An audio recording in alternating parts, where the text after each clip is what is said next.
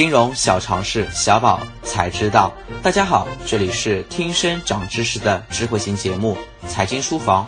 我是主播法兰克。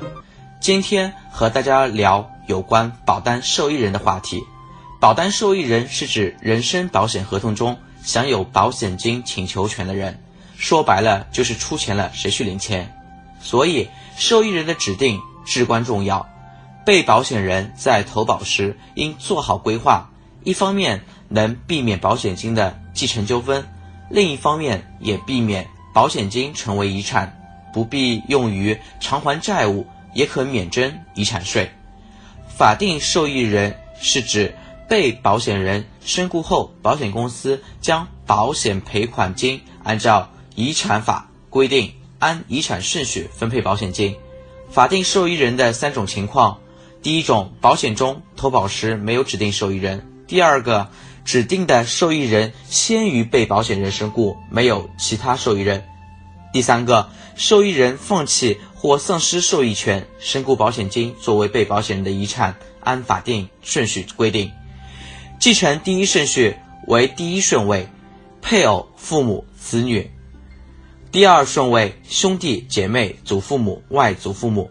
如果第一顺位人健在，将平均分配；如果第一顺序人不在或自愿放弃保险金，才将由第二顺序人平均分配。指定受益人则是指在购买保险时被保险人指定了保险金赔付人，未来发生保险理赔、保险赔款都将由指定受益人全部继承，或按照被保险人指定比例继承。指定受益人可以是一位或一位以上。按照排位顺序一二三，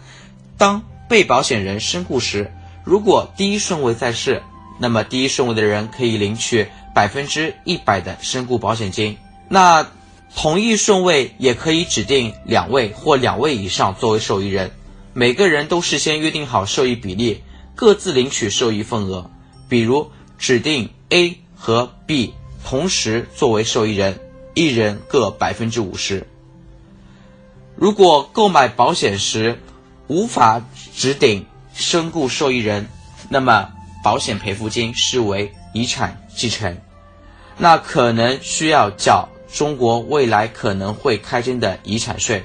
包括潜在的一些债务。